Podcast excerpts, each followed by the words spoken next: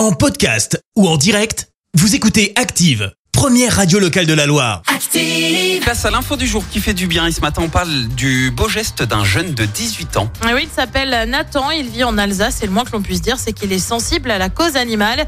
Ce jeune adulte vit désormais avec plus de 500 poissons, un triton et trois tortues. Alors tu vas me dire, ok, il essaye d'établir un record. Fait, pas du tout. D'accord. Nathan récupère les animaux abandonnés à l'approche de l'été notamment, et plus particulièrement les poissons rouges, alors qu'il est, on le rappelle, interdit de les lâcher dans la nature parce que c'est dangereux pour la biodiversité.